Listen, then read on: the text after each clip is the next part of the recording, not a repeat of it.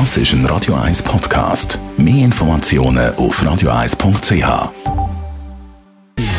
Gesundheit und Wissenschaft auf Radio 1. Unterstützt vom Kopfwehzentrum Irlande Zürich. www.kopfwww.ch Zum Teil regnet es heute noch ein bisschen. Nicht alle finden das lässig, wenn es regnet. Ist klar, wenn man natürlich Pläne hat, zum draußen etwas machen, ist der Regen natürlich nicht optimal. Aber für unsere Konzentrationsfähigkeit ist der Regen richtig gut.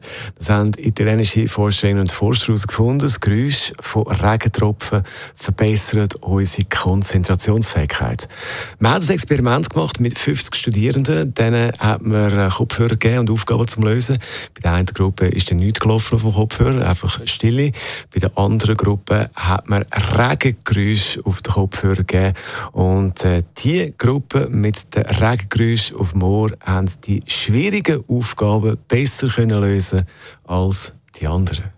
Darum machen wir weiter mit Regengeräuschen für unsere Konzentrationsfähigkeit.